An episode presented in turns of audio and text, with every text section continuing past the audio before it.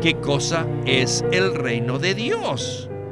El reino de Dios es una persona y esta persona es el Hijo de Dios, quien se encarnó para ser el Hijo del Hombre, cuyo nombre es Jesucristo. Y esta persona maravillosa, primero, es el sembrador. En segundo lugar, Él es la semilla que se siembra en nosotros.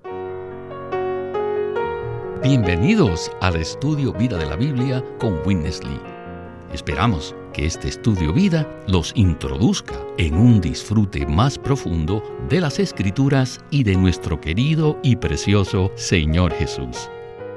Visítenos en nuestra página de internet radiolsm.com y allí podrán escuchar gratuitamente todos los programas radiales del Estudio Vida. En este mensaje del Estudio Vida del libro de Marcos, veremos en el capítulo 4 tres aspectos misteriosos y maravillosos del Señor Jesús. En Lucas 17:20, algunos fariseos le preguntaron al Señor cuándo había de venir el reino de Dios. El Señor Jesús les respondió, el reino de Dios no vendrá de modo que pueda observarse, ni dirán, helo aquí o helo allí, porque he aquí el reino de Dios está entre vosotros. Pues bien, en este mensaje examinaremos algo muy misterioso, es decir, algo que no se puede entender tan fácilmente. Se trata del sembrador, la semilla y el reino. Como veremos en el mensaje, estos tres aspectos, el sembrador, la semilla y el reino, son en realidad una sola persona maravillosa y todo inclusiva. Así que continuamos con el mismo tema de los últimos programas que tiene por título Una vida que concuerda con la economía neotestamentaria de Dios y la cumple. Y estamos muy contentos de tener con nosotros a Alberto Santiago para que nos ayude a explorar este tema. Muchas gracias Alberto por aceptar nuestra invitación al programa. Muchas gracias por invitarme. Qué privilegio es estar nuevamente en este programa. Alberto, en este mensaje veremos al Señor Jesús como un misterio triple. Primero, como el sembrador. Segundo, como la semilla. Y tercero, como el reino. Así que antes de ir al primer segmento con Witness Lee, ¿podría usted darnos un breve anticipo de lo que hablaremos hoy? Lo que hablaremos hoy traerá mucha luz a todos nosotros veremos que esta persona maravillosa, nuestro querido, amado y precioso Señor Jesús, no es tan sencilla como quizás pensemos. El Señor Jesús es el sembrador, Él es la semilla y también es el reino. Sin embargo, temo que muchos queridos creyentes no conocen esta progresión de la persona de Cristo y en qué manera ésta se relaciona con nosotros, los creyentes. Pero como veremos en el programa de hoy, Jesús es el sembrador que se siembra a sí mismo como una semilla en los creyentes. Y esta semilla que crece, se desarrolla y finalmente llega a ser el reino. Cuando el Señor Jesús, como la semilla, entra en nosotros, nosotros somos regenerados. Y a partir de ese momento, se inicia entonces que el crecimiento y desarrollo de esa semilla, hasta que ella llegue a ser qué? Llega a ser el reino. En esto consiste la progresión de la persona de Cristo. ¿No es esto maravilloso? Aleluya. Así es. En este mensaje veremos específicamente que el sembrador siembra una semilla, lo cual se relaciona con la vida, y que esta semilla crece y se desarrolla hasta llegar a ser un reino que produce una edificación. Bien, escuchemos a Witness Lee y el estudio Vida de Marcos. Adelante. Esta noche trataré de presentarles un misterio.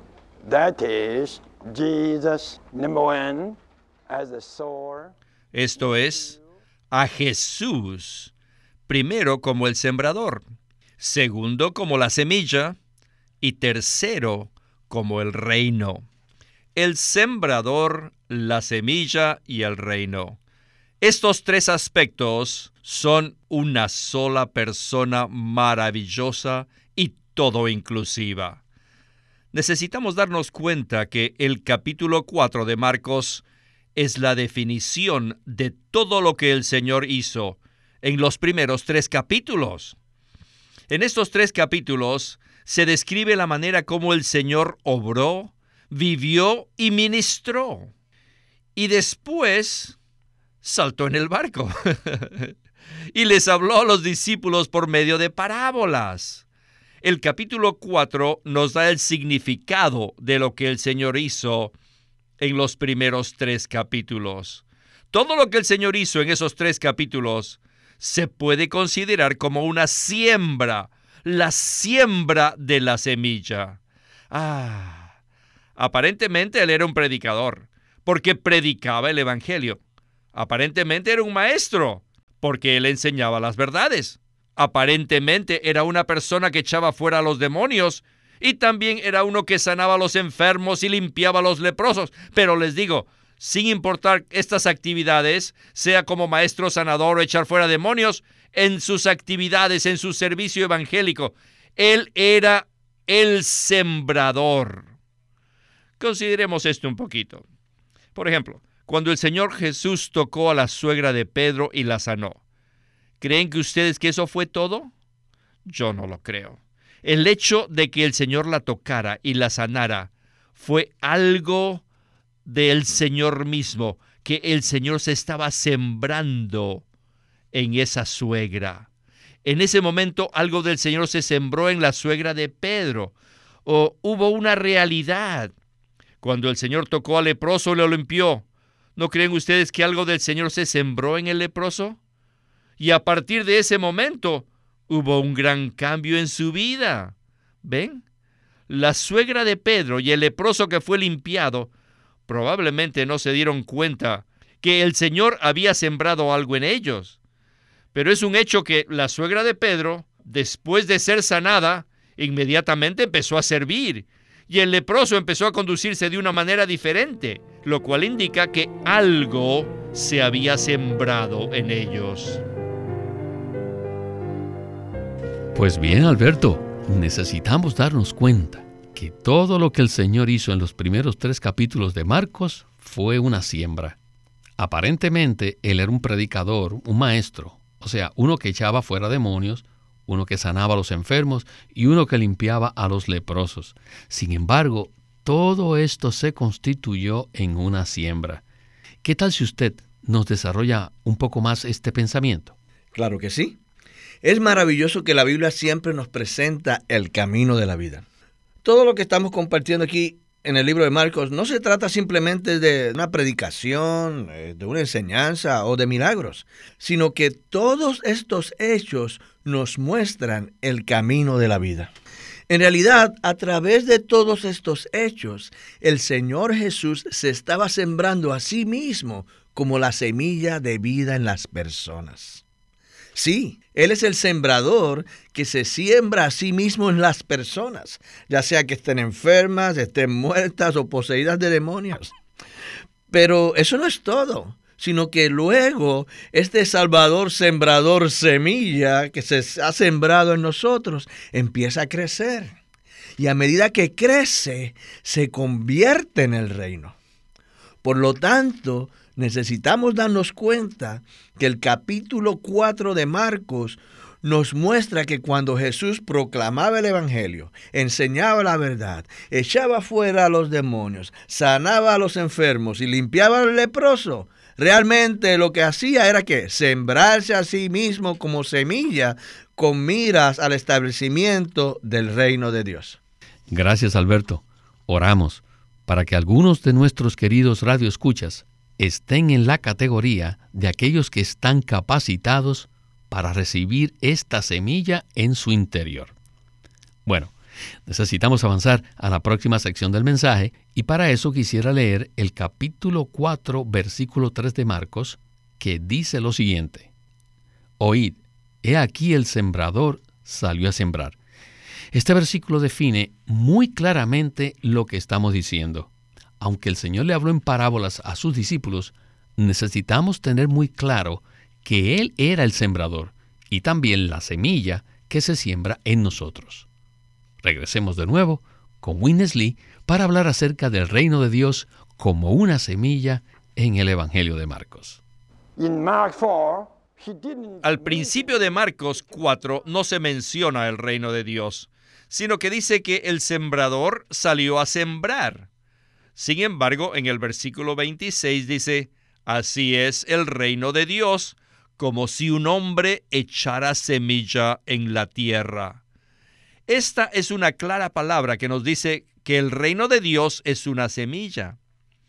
Ahora necesitamos regresar al capítulo 1, versículo 1 que dice, principio del Evangelio de Jesucristo, Hijo de Dios. Este vino y salió, y en el versículo 15 dice que el Señor salió a proclamar el Evangelio de Dios, diciendo, el tiempo se ha cumplido y el reino de Dios se ha acercado. Arrepentíos y creed en qué? Creed en el Evangelio. ¿Qué es el Evangelio? El Evangelio es sencillamente el reino de Dios. El Evangelio y el reino son palabras sinónimas. Entonces, ¿qué cosa es el reino de Dios? El reino de Dios es una persona. Y esta persona es el Hijo de Dios, quien se encarnó para ser el Hijo del Hombre, cuyo nombre es Jesucristo. Y esta persona maravillosa, primero, es el sembrador. En segundo lugar, Él es la semilla que se siembra en nosotros. Cuando el sembrador sembró la semilla en nosotros los seres humanos, esto produjo el reino. ¿Me hago entender, santos? El Evangelio es el reino y el reino es la maravillosa persona de Jesucristo, el Hijo de Dios. El Señor viene primero como el sembrador que siembra la semilla en nosotros. Una vez que lo hace, esta semilla llega a ser el reino de Dios. Entonces, Alberto, ¿por qué es tan importante este asunto para nosotros? La razón por lo que esto es tan importante para nosotros es que existe cierto malentendido entre los cristianos y muchos piensan que el reino únicamente será un tiempo determinado que vendrá en el futuro cuando el Señor ejercerá su autoridad y su señoría. Y yo pues realmente le tengo que confesar que antes de llegar a este ministerio, yo jamás me había dado cuenta que el reino es en realidad una persona. La persona maravillosa del Señor Jesús, quien no solo es el sembrador, sino que también es la semilla que se siembra en nosotros.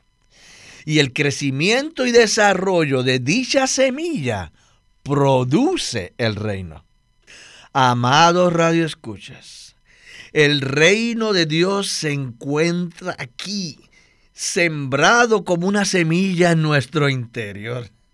Pero ese reino crecerá y se desarrollará a medida que la semilla que fue sembrada en nosotros crece en nuestro interior, produciendo así el reino. Aleluya. Por lo tanto, tenemos que decir que tanto el sembrador como la semilla y el reino en realidad son qué? Una persona maravillosa y todo inclusiva. Sin duda, esto es algo maravilloso. Una de las expresiones que más me impactó cuando contacté este ministerio por primera vez fue una frase que Winnesley menciona con mucha frecuencia. Me refiero a la frase el crecimiento en vida. Yo no estaba familiarizado con esa expresión y entonces me pregunté, ¿crecimiento en vida? ¿Qué significa eso? Pienso que en este mensaje podemos apreciar el significado del crecimiento en vida. ¿No es así, Alberto? Así es, hermano Víctor. Es muy importante que veamos el significado del crecimiento en vida. A mí me pasó exactamente lo mismo cuando escuché esta expresión por primera vez. Yo sí sabía que era salvo porque había creído en el Señor Jesús y había leído Juan 3:16 que dice que Dios amó tanto al mundo que dio a su Hijo unigénito para que todo aquel que en Él crea no perezca, mas tenga vida eterna. Yo estaba muy claro al respecto. Sin embargo, jamás había considerado que a partir del día que recibí al Señor, se había iniciado un proceso en mi ser interior para hacerme un miembro del reino de Dios. El reino de Dios es simplemente Cristo como una semilla creciendo en nuestro interior. Y es mi anhelo y esperanza que todos los que escuchan este mensaje se den cuenta de que cuando son salvos y sus pecados les son perdonados, eso no es el final del camino, sino que simplemente es que el inicio de una vida maravillosa que ha sido sembrada en su interior.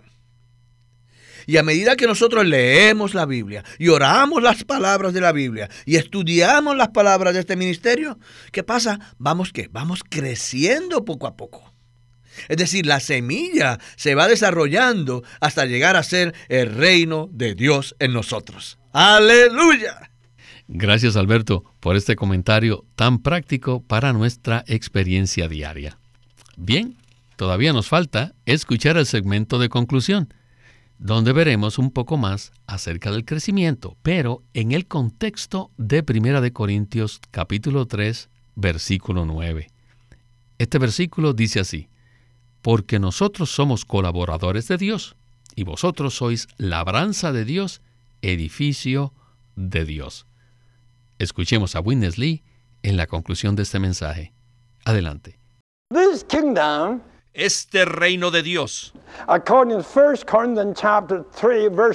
Según 1 de Corintios 3:9, es una labranza. ¿Qué se cultiva en la labranza de Dios? En la labranza de Dios se cultiva a Cristo. En los evangelios, Él vino a sembrar y en Apocalipsis vendrá a cosechar. Ah, lo que él sembró en Marcos 4 empezó a crecer en las epístolas y estará maduro para ser cosechado en Apocalipsis 14.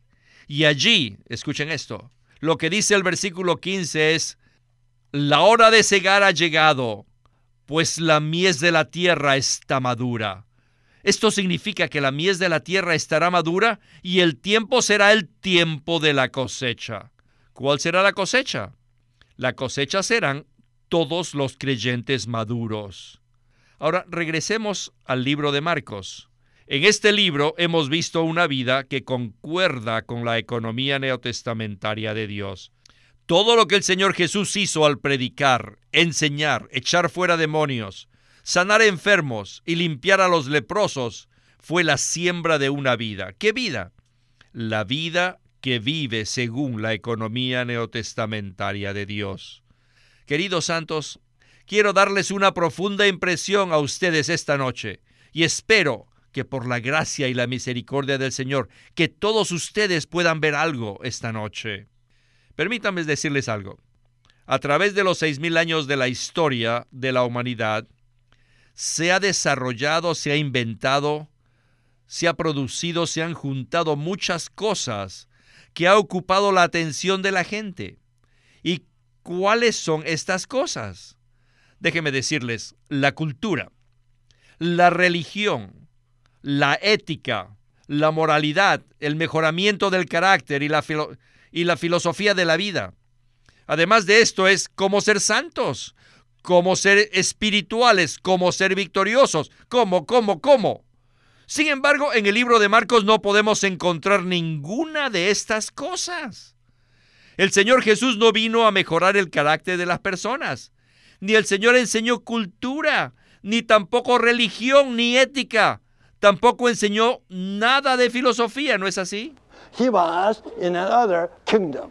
Él vivió en otro reino. The kingdom of God. El reino de Dios.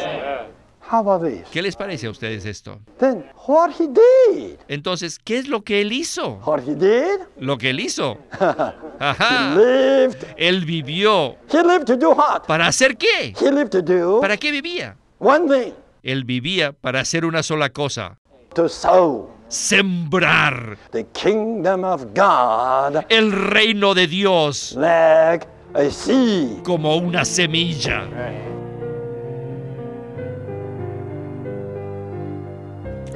Pues bien, Alberto, qué segmento tan impresionante hemos escuchado. En los últimos seis mil años de la historia de la humanidad se han desarrollado muchas cosas. La cultura, la religión, la ética, la moralidad, la filosofía y muchas cosas espirituales. Sin embargo, en el libro de Marcos, Jesús no menciona ninguna de esas cosas. El Señor Jesús no predicó el Evangelio con la intención de que las personas fueran cultas, religiosas, éticas o morales. Lo que él hizo fue vivir una vida que concuerda con la economía neotestamentaria de Dios y la cumple. Y además, sembró esta vida en las personas como el reino de Dios. Entonces, ¿qué tal si usted nos da una breve palabra de conclusión? El libro de Marcos no ha sido apreciado lo suficiente por los creyentes. En este libro no vemos a Jesús enseñando a las personas a, a- ni a guardar la ley, ni a comportarse de manera ética y moral. No, sino que en lugar de ello, su ministerio consistió en sembrar una semilla viviente, la cual es el propio Cristo. Luego, esta persona semilla crece y se desarrolla en nuestro interior a medida que nosotros que oramos, leemos la palabra y tenemos contacto con los demás creyentes. Y como resultado de esto, se manifiesta el reino de Dios. Por lo tanto, podemos afirmar que el sembrador, la semilla y el reino son en realidad la maravillosa y todo inclusiva persona del Señor Jesús. Él es el Salvador, semilla, reino. Gloria al Señor por este mensaje tan lleno de luz y revelación. Necesitamos permitir que la vida divina crezca y se desarrolle en nosotros, para que se manifieste el reino de Dios. A medida que esta vida crece, nos libera de la cultura, la religión, la ética, la moralidad, la filosofía e incluso de las así llamadas cosas espirituales. Aleluya, alabado sea el nombre del Señor. Este estudio vida ha sido en verdad sobresaliente y muy disfrutable. Y a usted, Alberto, muchísimas gracias por su compañía y sus comentarios. Y esperamos que regrese muy pronto al programa. Gracias por invitarme. Ha sido un privilegio y un gozo participar en este programa. Este es Víctor Molina haciendo la voz de Chris Wilde. Alberto Santiago, la de Francis Ball, y Walter Ortiz, la de Witness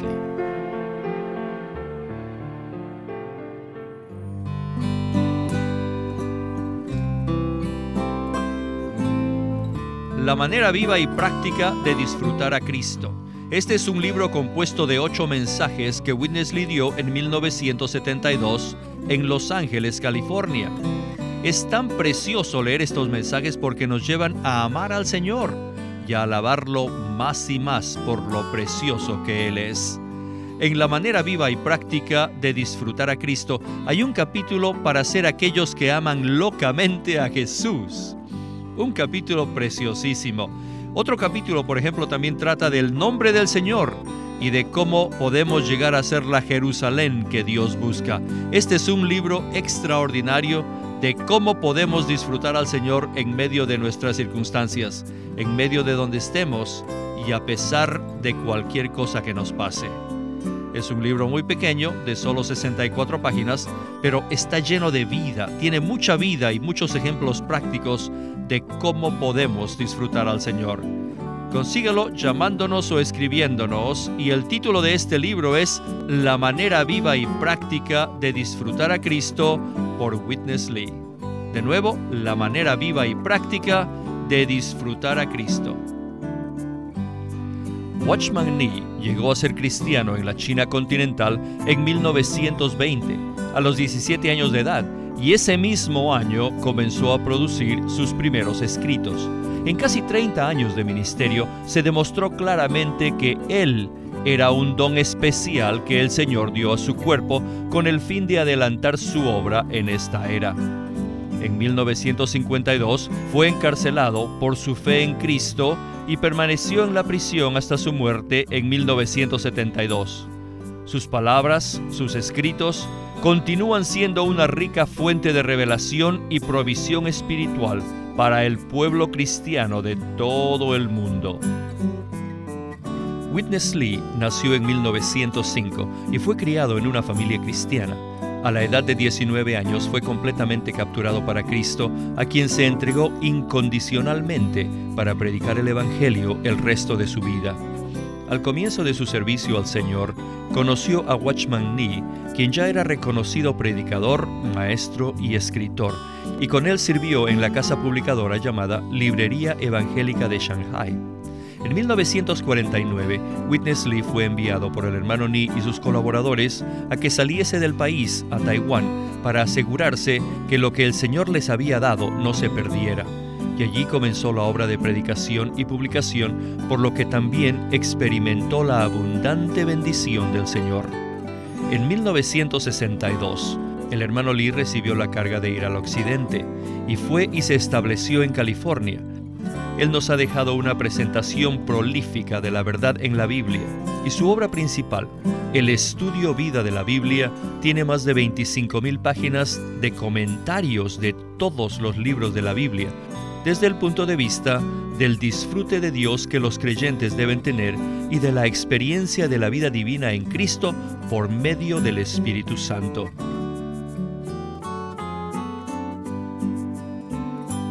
El estudio vida de la Biblia se centra en la experiencia de Cristo como vida, en el aspecto práctico de la unidad de los creyentes.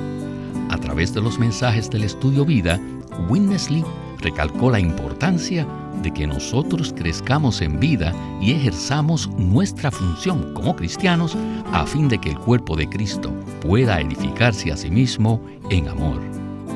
Si tiene alguna pregunta o comentario acerca del programa o si le gustaría conocer a otros cristianos en su área que disfrutan este ministerio, lo animamos a que se comunique con nosotros.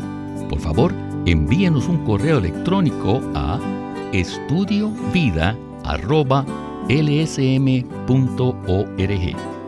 Estudiovida.lsm.org. O llámenos a nuestro teléfono gratuito 1-800-810-1149